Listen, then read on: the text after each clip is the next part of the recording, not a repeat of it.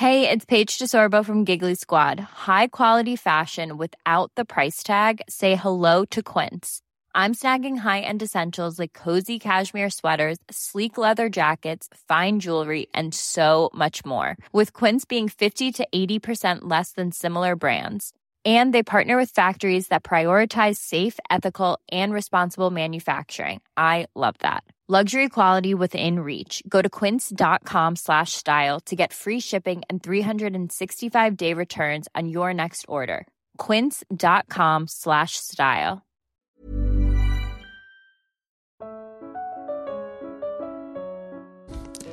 Bonjour à toutes et à tous, merci pour votre fidélité aux émissions d'Orbis. Cette semaine, nous vous proposons une émission de, de géopolitique pratique, de géopolitique euh, de terrain, à travers l'Asie, Asie centrale, euh, euh, de la Thaïlande jusqu'à Paris. Une épopée en vélo qui a duré plus d'un an et pour en parler, nous recevons Paul Bablo. Bonjour. Bonjour Jean-Baptiste. Merci d'avoir accepté notre invitation. Alors, vous avez, vous êtes parti de Thaïlande donc et vous avez fait ce périple cycliste à travers l'Asie centrale. Alors, on va voir les, les différents pays que vous avez traversés. une épopée qui a duré un an et quelques mois, c'est ça? Tout à fait. Voilà, j'ai passé un an en Thaïlande comme comme volontaire des missions étrangères de Paris et, euh, suite à ça, j'ai eu la, merveilleuse idée de vouloir rentrer à Paris à vélo. Et donc, euh, donc ça m'a amené à, traverser un certain nombre de, de pays. Hein presque presque 26 pays et, euh, et beaucoup beaucoup trop de kilomètres à vélo. Alors, ça fait combien de temps à peu près pour euh, le temps de, de, faire le périple 387 jours. D'accord. Très précisément. Euh, alors, si on fait un peu la, la, liste des pays traversés, donc il y a la Thaïlande, point de départ, et ensuite. Alors, ensuite le Laos, le Vietnam, euh, parce que euh, tout simplement la traversée de la Birmanie est extrêmement complexe, avec beaucoup de zones qui sont euh, fermées. Finalement, il faut presque se dire que la Birmanie a plus de zones qui sont fermées que de zones ouvertes aux, aux touristes. Et donc, donc je ne souhaitais pas commencer par, euh, par, par voyager un, avec un si long périple en prenant des bus et des trains. Donc euh, donc je suis parti dans un peu dans l'autre direction pour arriver jusqu'en Chine euh, où là je suis remonté vers le vers le Cam, vers la, ville, la vallée du Mekong et la vallée de la Salwen pour pour ensuite continuer plein nord jusqu'au plateau tibétain. Donc c'est des plateaux qui sont à 3500 4000 mètres d'altitude et, euh, et, de là, je suis arrivé jusque dans le Xinjiang, dans le nord-ouest de la Chine, à la frontière avec le Kazakhstan.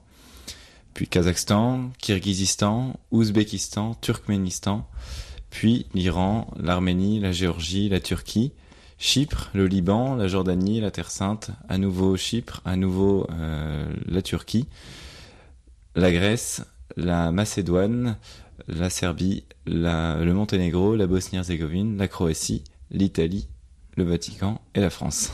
Ouf. voilà, donc euh, plus d'une quasiment une vingtaine de pays traversés. Tout à fait. Euh, pour ce genre de, de, périple, il faut, enfin, il faut à la fois voyager léger pour pas avoir trop de choses à transporter et euh, en même temps les le, le, climat est très différent, euh, donc c'est à dire qu'il faut aussi avoir des, des vêtements qui s'adaptent à toute température assez avec des variants assez forts. Et exactement, oui. C'est vrai que les, les températures ont, ont varié de, de moins 32 en Chine jusqu'à plus 50 en Iran. Alors euh, heureusement pour moi, je m'étais allégé entre temps avec euh, en, en renvoyant une partie du matériel euh, d'hiver par la poste jusqu'en France. Mais euh, effectivement, ça demande d'avoir une certaine capacité d'adaptation et de résilience pour pour endurer tout ça. Et comment est-ce qu'on prépare le, trajet Est-ce que tout est prévu par carte ou alors ça se fait aussi en fonction des, des contraintes ou des aléas rencontrés? Alors euh, pour ma part, j'avais pas forcément préparé beaucoup de choses, euh, juste un, vague trajet, une, une, idée générale, et puis ensuite c'est à à 10 jours près, on va dire à horizon 10 jours, euh, que, je me disais bon ben voilà dans 10 jours il faudrait que tu sois dans telle ville. Euh, je regarde la carte, je regarde les possibilités, les choses qui peuvent être intéressantes à, à, à rencontrer sur la route, et euh, et puis je, je décide de ma route pour arriver jusqu'au jusqu'au point d'après. Et euh, dans ce, ce, périple, donc il y a, y a, des zones où on peut passer, il y a des zones interdites. Donc vous avez que la Birmanie, euh, l'Afghanistan aussi. Donc c'est-à-dire qu'il faut contourner. Euh, il peut y avoir des zones plus ou moins dangereuses où on peut se faire attaquer aussi. Oui, alors on me demande toujours si ça a été dangereux. Moi, je, je réponds que je suis toujours en vie, donc c'est qu'a priori c'était pas si dangereux que ça. rien qu'avec le climat, oui, j'ai dû modifier ma route parce que moi je suis arrivé par la au Kirghizistan directement par la passe de, de Kashgar et qui est fermée en hiver. Donc j'ai pas pu arriver par là, donc j'ai dû remonter un peu plus au nord encore par le Kazakhstan, pour le coup à Koshkor, où là, euh, qui est d'ailleurs un point de la, des nouvelles routes de la soie euh, euh, vers l'Europe. Et donc là, à cet endroit-là, vous pouvez rentrer au Kazakhstan sans être bloqué par la neige. Et ça veut dire aussi des, des peuples rencontrés différents, des personnes différentes. Est-ce que à travers ce périple, on, arrive à voir les, enfin les peut-être les différences de, de, manière d'accueil ou dans les différents types d'approches aussi des euh, parce que certains ont dû être surpris de voir un cycliste français passer chez eux. Ah, tout, à fait. Et moi, je trouve que le pays qui est le plus frappant pour ça, c'est la Chine, parce que on, a souvent cette image d'épinal de la Chine, euh, du chinois qui mange euh, son bol de riz avec ses baguettes. Je pense que j'ai dû manger trois fois euh, avec des baguettes en Chine parce qu'on utilise des cuillères et euh, j'ai jamais mangé de nem. Alors oui, j'ai mangé du riz, mais euh, mais c'est pas vraiment c'est pas vraiment ça. La Chine est extrêmement diverse. Hein. C'est un pays qui fait un milliard entre 1 et 2 milliards d'habitants selon les sources. c'est donc c'est c'est des ordres de grandeur qui sont absolument gigantesques. Une ville de 100 000 habitants, c'est c'est un village. Et, euh, et, très clairement, moi j'ai pu voir cette, cette évolution entre le sud de la Chine euh, au niveau de la frontière avec le Vietnam, puis le Kham avec euh, ces, ces, peuples tibétains, et après les Ouïghours qui sont beaucoup plus dans le nord-ouest de la Chine. Effectivement, les approches sont pas les mêmes, l'hospitalité est pas la même, rien que dans un même pays. Et alors, je vous laisse imaginer que ça a pu être extrêmement différent entre voilà la, la Thaïlande, l'Asie du Sud-Est et puis euh, et puis l'Anatolie, les grands plateaux anatoliens de de Turquie. on arrive à, avoir, à, à discuter ou parce que là, non, il y a rien de la langue d'une part, et puis de si on voyage, on, on ne s'arrête pas, on ne fait que passer. Euh, malgré tout, on arrive à avoir des, échanges avec les populations. Alors c'est vrai que ce sont des échanges qui sont toujours assez euh, brefs puisque euh, le, le, voyage est un, le voyageur est un, éternel vagabond sur les routes qui, qui ne s'arrête pas. Et, et puis avec cette barrière de la langue, finalement c'est donc Chine au Vietnam où j'ai eu le, plus cette barrière de la langue, puisqu'après en Asie centrale le russe est quand même assez parlé. Et, euh, et puis l'anglais à partir de l'Iran qui est, euh, qui est quand même parlé euh, d'une façon assez répandue. Mais avant l'Iran, vraiment très difficile d'avoir des conversations en anglais, autrement qu'avec qu'avec des professeurs par exemple, qui avaient été à l'université avec des, des rythmes assez poussés. Et donc, pour, pour franchir les frontières, par exemple, euh, on se dit qu'il faut, il faut un passeport. Euh, Est-ce qu'il faut faire la queue pour avoir le visa euh, le, le, passage peut être plus ou moins long, non? Ben, Passer une frontière, ça peut prendre du temps euh, lorsqu'on a besoin d'un nouveau passeport. Parce que ça, c'est ce qui m'est arrivé euh, en Asie centrale. Je me suis rendu compte que j'avais plus assez de pages sur mon passeport pour pouvoir demander à l'avance les visas. Donc j'ai dû demander au consulat général de France à Almaty au Kazakhstan un nouveau passeport et ensuite suite à ça j'ai pu demander les visas pour les pour les pays suivants. Alors selon les, les frontières on vous donne un, un, coup de tampon et puis en tant que français c'est très facile. Puis selon euh, d'autres frontières, je pense à la frontière ouzbek, la frontière euh, ouzbek et turkmène. Alors ça c'est la c'est la pire. Euh, j'ai dû passer presque une demi-journée pour passer cette frontière tellement les fouilles sont poussées, tellement les les, les contraintes à la sortie et à l'entrée sont sont importantes parce que tout est, vérifié. Hein. Le, Turkménistan, c'est vraiment la, une des dernières dictatures de la planète avec euh, la Corée du Nord.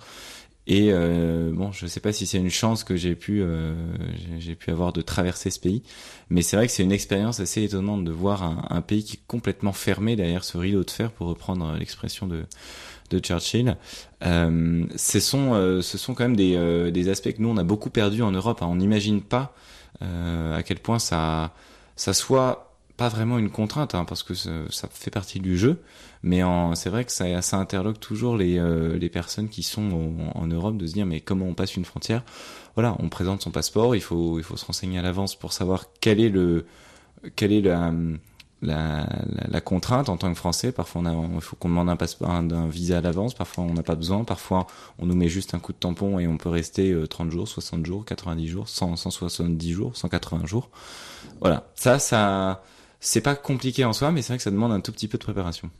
Et ça veut dire aussi savoir euh, où aller, euh, bah, quel, quel point de passage euh, prendre. Oui, il faut il faut poser des jalons un petit peu à l'avance pour pour pour se rendre compte de de quel endroit va être le va être le suivant parce que si on se rend compte après coup qu'on va pas avoir suffisamment de temps pour demander le visa du pays d'après, ben là ça va, ça va commencer à être compliqué. On va se retrouver dans une situation extrêmement délicate. Euh, pour le, la navigation, vous faites usage d'une carte GPS euh, pour se repérer sur les sur les routes ou les pistes.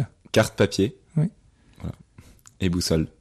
Et donc ça suppose aussi d'acquérir les cartes au fur et à mesure. Euh... Alors ça, c'est vrai que c'est pas forcément quelque chose de, de très évident parce que euh, malheureusement aujourd'hui l'usage du GPS supplante celui de la carte. Mais euh, mais j'arrivais toujours globalement à, à, acquérir des cartes. Je, je m'en suis fait envoyer aussi vers l'Asie centrale euh, parce que c'est c'est des endroits où c'est compliqué d'avoir des, des cartes de de bonne euh, de bonne facture. Et euh, et à partir de là, bon, en général, j'achetais des cartes aussi locales qui sont moins précises, mais avec les, euh, les termes euh, marqués dans les langues locales. Donc c'est beaucoup plus facile après pour se, pour se repérer en comparant les panneaux et tout ce que je pouvais euh, voir. Mais comment on se fait envoyer de, des cartes depuis la France? Ça suppose d'avoir un endroit de, de réception, une adresse de réception. Mais il se trouve que j'ai des amis qui ont la, la bonne idée de, de vouloir venir au Kyrgyzstan en hiver et donc qui ont pu jouer le, ce rôle de messager. D'accord, donc ça a servi. voilà. Euh, pour le vélo, euh, vous avez eu le même vélo de bout en bout? Est-ce qu'il a fallu euh, changer euh, euh, pour des causes de, de casse matérielle ou? Alors j'ai cassé un certain nombre de choses, mais le vélo est toujours euh, est toujours en état. Euh, Aujourd'hui, il ne doit plus rester grand chose d'origine à part le cadre et, euh, et les roues. Mais mais on trouve en fait dans ces pays-là beaucoup de pièces détachées. Alors pas toujours de très bonne qualité. C'est ça qui peut être compliqué. Mais mais j'ai réussi à trouver un certain nombre de, de pièces détachées, des des patins de frein, des, de, des des câbles de frein, des câbles de dérailleur. Euh, voilà, un certain nombre de, de choses qu'on peut euh, qu'on peut réussir à trouver. Euh, ça demande de la patience et du et de l'abnégation, mais mais c'est possible. Est-ce que tu poses de, de bricoler aussi, le, de, de, faire feu de tout outil possible pour le pour le bricoler? Oui, sachant que l'ennemi principal du cycliste c'est le poids. Donc il faut réussir à avoir une caisse à outils suffisamment légère, mais mais tout de même assez complète pour pouvoir réparer ou au moins parer à la euh, au minimum pour ensuite réparer que plus correctement dans une euh, dans un, un, garage. Mais pour le coup, c'est l'avantage de tous ces pays-là, tous ces pays d'Asie centrale, hein, je parle surtout, où vous avez des garages à tous les coins de rue qui savent euh, souder euh, de même de l'aluminium, ce qui est pourtant pas une mince affaire. Mais euh, aujourd'hui en France, je, je, ne vois même pas où est-ce que je pourrais réussir à faire souder quelque chose comme ça au coin de la rue. Et pour dormir, vous étiez sous tente? Sous tente ou chez l'habitant. Et là, l'accueil se fait plus ou moins facilement, non? Bah voilà, c'est euh, souvent. Euh, alors ça, ça dépend les, ça dépend les pays. Souvent, ce sont des mêmes des, des propositions des, des personnes que je croise sur la route qui me disent mais viens, viens dormir chez moi. Alors ils vous disent c'est pas loin. Oui, c'est à, à, 50 km, donc à vélo c'est quand même une demi-journée de route. Mais euh, mais parfois même, j'allais toquer à la porte, demander si je pouvais dormir chez les chez les personnes et souvent elles étaient assez contentes de, de m'accueillir puis ben parfois on nous dit non hein, c'est, mmh. on nous disait c'est pas possible. On me faisait comprendre que c'était pas possible donc il fallait euh, il fallait aller plus loin. Euh, voilà. C'était euh, très simple hein, donc euh, comme j'étais autonome d'un point de vue euh, bivouac j'avais pas cette cette contrainte de devoir trouver un hébergement tous les soirs. En, en termes de paysage vous avez évoqué le, le Tibet les plateaux anatoliens euh, qu'est-ce qu'il y a, quels sont les, les, paysages qui vous ont le, le plus marqué au, au Laos C'est beaucoup plus forestier. Euh, Est-ce qu'il y en a un ou deux par euh, qui, par sa beauté ou par euh, la l'ampleur de, de, la, de la nature, vous a particulièrement marqué? Le, le Laos effectivement m'a beaucoup marqué. J'avais un petit peu euh, euh, traversé le Laos lors de mon lors de mon année de volontariat, euh, notamment en, en pirogue euh, en descendant le Mekong. Mais euh, mais le Laos effectivement est très vallonné, euh, complètement boisé. On va dire malheureusement de, de moins en moins puisque les des grandes entreprises chinoises déforestent à tout va des territoires qui leur sont loués par le gouvernement là-haut. Et puis euh, après, je penserai au Kyrgyzstan, qui est aussi un, pays très montagneux. 70% du pays est à plus de 2000 mètres euh, et, et, et, montagneux, et 90% du pays est plus de 2000 mètres d'altitude. Donc ça vous donne, ça vous plante un petit peu le décor. Et c'est un pays qui est absolument euh, fantastique sous la neige, c'est c'est magnifique. Ça, ça m'a beaucoup marqué. Et puis les euh, les grands déserts iraniens, d'acheter d'acheter Kevir, d'acheter Lout qui sont des, des grands déserts salés et ça, c'est des étendues de, euh, des étendues à perte de vue. On se dit mais ça, je vais jamais m'en sortir. Et pourtant, hein, c'est possible. Il y a des villages tous les euh, entre 100 et 150 kilomètres. Donc c'est possible de traverser ces, ces déserts. Quoi. Euh, ça veut dire qu'il faut avoir des réserves d'eau conséquentes. Oui, parce que 150 km, c'est trois jours de vélo à peu près. Un jour et demi. Un jour et demi. donc il faut avoir absolument de, de, de réserves d'eau pour tenir. C'est ça, oui. en plus, il fait chaud. Il fait très chaud. Il faisait 50 degrés. Mais alors, euh, c'est vrai que dans ces, à cet endroit-là, je consommais à peu près 9, 9 à 10 litres d'eau par jour. Euh, rien que pour boire, mais euh, c'est des routes où vous avez un certain nombre de, voitures qui passent. Alors, je dirais pas des, centaines tous les jours, mais euh, mais plusieurs dizaines. Donc, il suffit d'arrêter les voitures. Les Iraniens sont absolument incroyables pour ça. Ils sont accueillants à n'en plus finir. Et euh, évidemment qu'à chaque fois, ils, vous, ils, me, ils me fournissaient de l'eau, même des fruits. Enfin, je demandais juste de l'eau et je me retrouvais avec des plats, des plats cuisinés. Enfin, c'était, c'était absolument incroyable. Et là, vous avez passé combien de, de temps en Iran, le temps de traverser J'ai passé deux mois. Deux mois. Deux mois. Donc, je suis arrivé par euh, par Mashhad, donc au nord-ouest du nord-est du, du pays, à la frontière avec le Turkménistan. Je suis descendu à travers le désert du, du Dasht-e-Kevir, puis Dasht-Lut jusqu'à Yazd, Shiraz, puis après remonter Ispahan, Kashan, Téhéran. Et puis à, à Kashan, j'ai rencontré un, un, un, jeune Suisse qui m'a dit il faut absolument que tu ailles au Kurdistan euh, iranien. Je lui ai dit ah bon, euh, mais pourquoi? Il m'a dit c'est magnifique. Bon, bah, du coup j'y suis allé. Hein. je suis passé par Hamadan, puis euh, puis toute cette frontière en fait vraiment proche du, euh, du de l'Irak. Et puis effectivement c'est je pense les plus belles vallées que j'ai vues de tout le de tout le périple. Donc là, très verdoyant, non Ou... Assez vert, oui. oui. Euh, un paysage qui, qui, ressemble un petit peu à la Provence, assez euh, jaune aussi, ro rocheux, euh, et puis donc des, des, grandes vallées assez majestueuses, mais mais quand même assez encaissées. Euh, c'était c'était très beau et puis ces villages euh, faits de, de terre d'argile euh, de briques rouges en, en escalier donc chaque la terrasse d'une en fait le, le plafond d'une d'une maison et la terrasse de la de celle qui est au-dessus donc ça, c'était assez impressionnant quand même comme euh, comme village à, à, voir. Je pense notamment au village de Abiane, qui est euh, qui est situé pas très loin du euh, de Kashan. Et vous avez vous êtes passé par des, des, des grandes villes ou uniquement par les zones de, de, campagne? Alors je suis passé par des par des grandes villes. on peut on peut citer une, une petite ville de province chinoise qui s'appelle Kunming, qui fait quand même qui doit être je pense inconnue de la majorité de nos auditeurs et qui fait quand même 8 millions d'habitants. Donc voilà, quand on veut évoquer la démesure de, euh, de la Chine, je trouve que cet exemple il est assez parlant. Hein. C'est une ville qui fait la taille de Paris et dont absolument personne n'a jamais entendu parler en, en Europe. Euh, voilà, Chengdu, hein, 20 millions d'habitants, euh, selon 20 à 25 millions d'habitants. Euh, et puis après, c'était des villes de taille plus euh, plus modeste, mais de toute façon après ça, tout est tout est plus modeste. que ce soit des capitales comme Almaty, Téhéran était quand même une, une grosse ville. Et puis, euh, et puis ensuite, ça, n'a pas été euh, des, des, très grandes villes, euh, hormis Rome et Athènes. Et est-ce qu'il y a des, des endroits euh, de, de, de, de, Parce que notamment quand on arrive à le Kurdistan iranien, donc euh, on était proche, surtout à l'époque où vous êtes passé, il y avait l'État islamique qui était un petit peu plus au, au, sud. donc il y, a, il y, a, eu des zones de conflit traversées ou c'était plutôt relativement calme?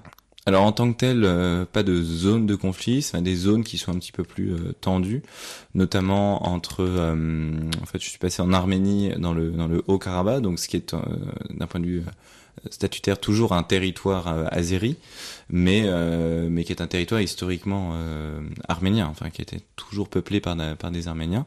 Donc cette cette guerre du, du Haut-Karabakh là, à la fin des années 80, qui qui aujourd'hui n'est pas résolue puisque euh, puisque le cessez-le-feu n'est qu'un cessez-le-feu. C'est pas c'est pas un armistice.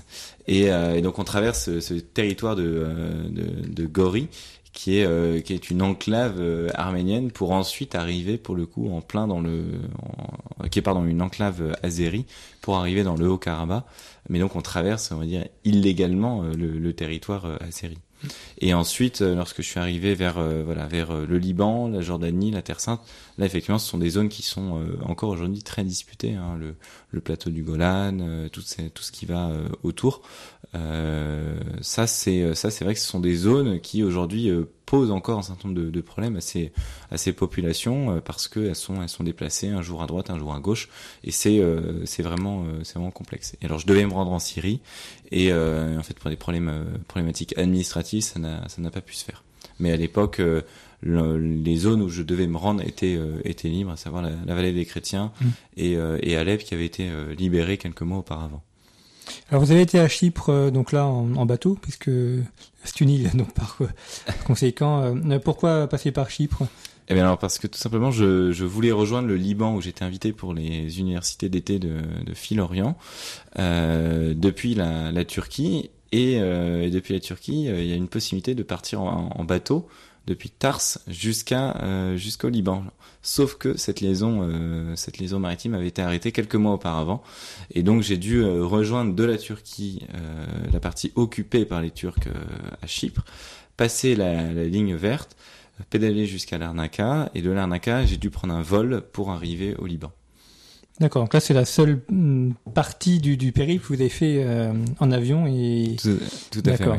Euh, ce qui montre effectivement aussi les difficultés qu'il peut y avoir de, pour passer d'un endroit à l'autre. S'il faut passer par Chypre pour aller de la Turquie au Liban, c'est effectivement. Euh, Alors oui, mais c'est une raison qui est surtout économique parce que euh, parce que euh, tout simplement, il y a aujourd'hui vous avez des vols pour pour tellement tellement rien. Vous mettez deux heures d'avion pour le même prix, voire presque moins cher que que le ferry les gens euh, les gens font plus le ne font ne, ne font ne font plus l'effort de prendre un ferry pendant euh, 40 heures alors que vous avez deux heures de deux heures de vol. donc le vélo a été mis en soute? Soute, soute dans un carton. D'accord. Et, euh, et, ensuite après arriver à l'aéroport Rafik Hariri, euh, remonter pour rentrer dans Beyrouth par des, des quartiers j'ai appris ça après qui étaient formellement déconseillés aux occidentaux mais bon voilà moi je suis toujours en vie donc passé. 100% des gagnants ont tenté leur chance. Et ensuite, il y a euh, les, les Balkans, si on poursuit un peu la, euh, la, la, la, route. Donc, euh, la Athènes, vous avez passé le, les détroits et puis. Euh... Alors non, cette fois-ci non. non, plus. J'ai pris un bateau, un ferry, parce que j'avais. Euh, je suis arrivé donc par toute la côte lycienne, donc voilà Antalya, Alania, la côte lycienne, Marmaris et ensuite Éphèse, puis puis Smyrne, donc Izmir en en turc. Et, euh, de là, revenir par les, par les détroits me faisait vraiment revenir en arrière. Et euh, j'étais un petit peu pris par le temps aussi, donc je, souhaitais euh, passer un peu de temps à, Athènes. Donc j'ai pris un ferry depuis euh, depuis Izmir, enfin un petit peu plus loin, euh, pour arriver à Chios, qui est en fait une île. D'ailleurs, on, on, a beaucoup entendu parler ces dernières années parce que c'est c'est l'île l'île grecque où euh, beaucoup de, migrants sont arrivés. Alors quand on est en Europe, on se demande mais pourquoi cette île grecque? Enfin la Grèce n'est pas si proche que ça. Bah, ça il faut revenir en fait en 1923 et au, au traité de, euh, de Sèvres qui a, euh, qui a, qui a enfin 1920 le traité de Sèvres qui a partagé et qui a, qui a donné les frontières de l'actuelle euh, Turquie avec la Grèce. Et donc, euh, vous avez eu des échanges de population, 1,5 million de, de Grecs qui étaient en, en, Turquie actuelle, qui ont été rapatriés côté, euh, côté grec, et à peu près 500 000, 5 à 600 000 musulmans qui étaient en Grèce actuelle, qui sont, qui sont rentrés en Turquie. Et donc, vous avez eu tout un partage territorial des, des différentes îles qui sont, qui sont restées. Donc, cette île de Chios, elle est à, à 7 kilomètres de la de la Turquie. Et donc c'est là on comprend en fait quand on voit cette géographie, on comprend beaucoup mieux bah, pourquoi effectivement on entend des migrants qui sont venus à la nage jusqu'en Grèce. Bah, parce que 7 euh, km c'est c'est une distance, hein, c'est pas rien. Moi je nage un petit peu. Euh, si on me demande de faire 7 km demain, euh, je serais un peu essoufflé. Mais mais donc c'est quelque chose qui est jouable. Et puis donc effectivement on peut traverser ce, ce, bras de mer avec un petit zodiac pas pas forcément en très bon état. D'accord, donc euh, et puis ensuite le reste du ferry jusqu'en jusqu'en Grèce. Jusqu'en Grèce, voilà. Au Péloponnèse ou à Athènes? Athènes, Athènes. le Pirée. D'accord. Et donc ensuite la route des Balkans. Euh... Par la Macédoine, enfin la Fyrom, comme disent les, euh, les Grecs, hein, former Yugoslav euh, Republic of Macedonia, euh, parce qu'ils veulent pas entendre parler de cette de cette Macédoine. Hein. C'est c'est c'est étonnant de voir ces ces antagonismes et cette cette histoire hein, de cette de qui de qui est le de qui de qui Alexandre le Grand a a, a été les, les, descendants, enfin ou l'ancêtre selon le, le, point de vue. Donc euh, voilà, il y a cette fierté, mais en tout cas les, les Macédoniens de, de, ce, de ce pays qu'est la Macédoine euh, sont très fiers de l'héritage d'Alexandre le Grand. Et alors ensuite, là, alors voilà, moi je, moi je vais parler de la Serbie. Certains parleront du Kosovo, mais euh, mais si on regarde l'histoire, euh, c'est absolument euh, sûr que c'est un endroit qui est qui est une province de la de la Serbie, hein, le, le, Kosovo. Alors, la la je suis notamment passé par les les monastères de Gračanica et de, de Visoki Dečani, qui sont les deux monastères fondamentaux pour de, de, de toute l'orthodoxie serbe. Et pour, euh, pour vous donner un ordre d'idée de la, de la situation pour les chrétiens là-bas, c'est euh, c'est une telle démocratie que euh, vous avez des soldats de la CAFOR, donc de, de l'ONU, qui montent la garde devant le monastère de Visoki Dechani, qui vous prennent votre passeport, qui vous fouillent lorsque vous allez rendre visite au moine. Donc moi je suis allé passer un, deux jours deux jours là-bas. Bah, on se rend compte que que la, la grande démocratie amenée amenée dans les années 90 n'est pas tout à fait une réalité.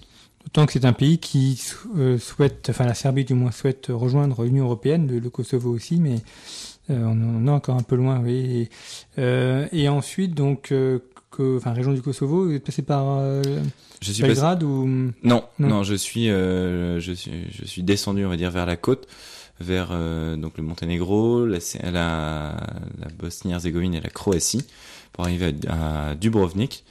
Et euh, de Dubrovnik, j'ai repris un autre ferry pour descendre tout au sud de l'Italie, dans les Pouilles, à, à Bari, parce qu'il y avait aussi une petite euh, signification, puisque dans le, sur la côte lycienne, je suis passé à, à, Myre et à Patara, qui sont en fait euh, donc la deuxième est la ville natale de de l'endroit où Saint Nicolas, évêque de la de la première, donc de Myre, a, a vécu. Et euh, aujourd'hui, ces reliques sont, euh, sont à Bari. Donc moi, j'avais un peu à cœur aussi de, de, descendre là pour ensuite remonter toute la toute l'Italie jusqu'à euh, jusqu'à Rome et puis ensuite pour continuer jusqu'à Paris. Et alors à Rome, vous avez été reçu par le pape François? Tout à fait. Ça s'est fait comment cette rencontre? Vous êtes arrivé et vous l'avez rencontré ou ça a été un peu Alors ça a été ça, a été un petit peu organisé, hein, même si même si j'aime bien raconter que je, je suis arrivé et que je lui ai envoyé un, un texto. Euh, C'était un petit peu plus compliqué que ça, mais ce qui est très drôle, c'est que je l'ai rencontré deux fois.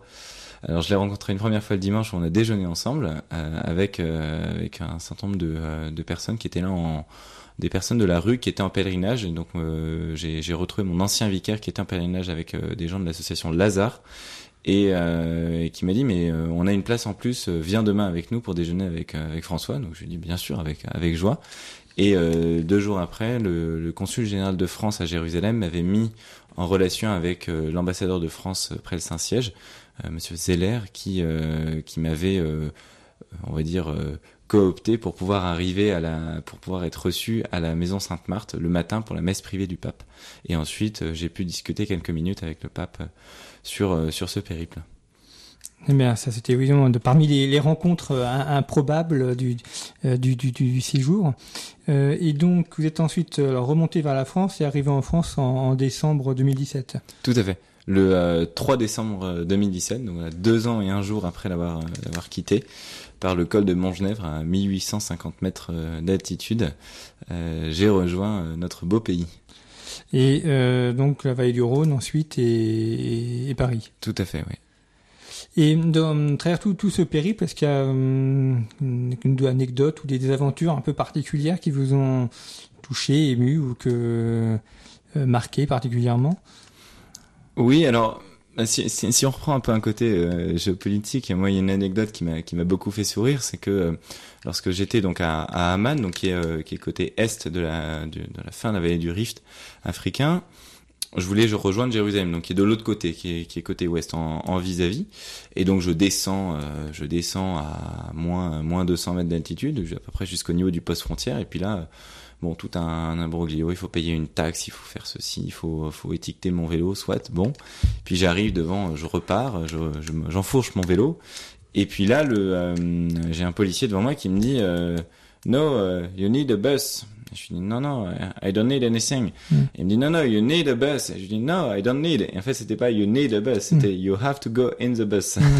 et donc voilà, comme quoi aussi cette euh, cette euh, ces endroits qui sont tendus hein, parce qu'effectivement euh, entre la Jordanie et la et, la, et Israël, même si c'est le seul pays de la région qui a signé un, un, un cessez-le-feu, un armistice et, et un accord de paix. Euh, c'est quand même une zone qui reste extrêmement tendue et ils ont aucune envie d'avoir un, un, un, cycliste qui se promène comme ça mm. sur la route, euh, qui pourrait, euh, s'il si, va à gauche ou à droite, sauter sur une mine, mm. ce qui ferait quand même mauvais effet. Et, et donc voilà, donc c'est la seule frontière que je n'ai pas pu passer à vélo. Et parmi les paysages que vous avez traversés, est-ce qu'il y en a un qui vous a particulièrement ému ou que, vous avez aimé? C'est très différent, donc c'est euh, compliqué d'en choisir un. Euh, J'étais très ému euh, lorsque je suis arrivé en, en en France, dans mon, dans mon petit village bourguignon. Ça, ça a été euh, pour moi un, gros moment d'émotion, sous un soleil qui était noir à l'horizon et, illuminé de soleil à l'endroit où j'étais dans ce, grand plateau. Ça c'était euh, c'était pour moi très très très très émouvant parce que je revenais à mes racines et euh, comme quoi on revient toujours à de l'endroit dont on est parti. Et euh, ensuite, euh, donc le, vélo, donc vous l'avez conservé. Et puis euh, il y a aussi, est-ce que vous avez gardé des liens avec les personnes que vous avez rencontrées ou qu'avec les moyens de communication, on peut envoyer messages, on peut envoyer d'autres choses, enfin des, des, messages ou des, des, des photos ou des... Tout, tout, à fait, oui. Les, les, moyens de communication modernes justement sont assez euh, efficaces pour ça. J'ai toujours quelques quelques contacts avec des gens, que ce soit euh, en, en, Asie centrale, au Kazakhstan, au Kirghizistan, et puis euh, en Chine, en Iran, un petit peu aussi, en Turquie, et, et au Liban et en Terre Sainte principalement. Vous avez rencontré d'autres cyclistes, enfin non non locaux, on va dire, sur la route? Oui, j'en ai rencontré je dirais une, une vingtaine. Euh, alors il faut savoir que euh, à chaque fois vous avez toujours plusieurs possibilités pour rejoindre deux grandes villes. Et, euh, et il, il, se peut qu'à à un ou deux jours près on, on rate un cycliste. Donc euh, ça ne veut pas dire qu'il n'y en avait que 20 on estime qu'il y a à peu près 200 personnes qui chaque année parcourent la route de la soie à, à vélo plutôt depuis l'Europe vers l'Asie parce que euh, parce que finalement c'est un sport de c'est un sport d'occidental hein, de pouvoir se, se permettre ce, ce, luxe de prendre du temps d'aller euh, d'aller voyager. Euh, mais donc euh, donc beaucoup de personnes qui partaient de, de l'Europe pour aller vers l'Asie voire même aller plus loin souvent beaucoup plus préparés que moi alors que moi j'avais j'avais juste acheté un vélo en en quelques heures à Bangkok et puis et puis j'étais parti dans la foulée et donc cette, route de la soie que vous, avez fait, euh, est-ce que là où vous avez vu aussi, euh, enfin il y a beaucoup de camions qui peuvent passer ou autre, enfin vous avez vu une activité économique euh, particulière ou des, transits ou activités de commerce et autres? Alors effectivement, il y a beaucoup de beaucoup de camions. Hein. Le camion reste quand même le moyen de transport privilégié dans, dans, pays, dans tous ces pays du monde. Entre le entre le Kazakhstan et le Kyrgyzstan, d'ailleurs, j'étais à entre le pardon le Kazakhstan et la, et la Chine, j'étais à un des endroits qui est, euh, qui est le plus éloigné de la de l'océan mondial. Euh, donc on est à presque 4000 km de, de l'océan mondial. C'est le point sur la Terre où vous pouvez pas être plus loin de, euh, de l'océan. Et donc là, forcément, vous êtes obligé d'utiliser des camions. Et donc à, à Korgos, d'ailleurs, c'est on voit cette cette cette augmentation euh, de la de, des échanges avec cette énorme zone. Donc vous avez un un sorte de, euh, de, de U-shape à, à, faire à vélo. Vous pouvez pas aller tout droit, le poste frontière est en face et il y a 8 km de, euh, de, de virage à faire pour euh, parce que dans cet endroit-là, dans cette enceinte, ils vont les, les Chinois et les Kazakhs vont construire une, une zone économique spéciale. Il y a quelques bâtiments aujourd'hui, mais dans 10 ans, il y aura il y aura certainement tout cet endroit qui sera qui sera construit. Et puis après, on, en Iran, beaucoup beaucoup de camions. Euh, puis quand en plus le, le pays souffre d'embargo euh, encore aujourd'hui assez prononcé, c'est euh, c'est beaucoup d'échanges euh, qui, euh, qui transitent au sein même du pays. Mais comme c'est un pays qui est quand même assez grand, qui a beaucoup de richesses, c'est un pays qui est presque auto autosuffisant.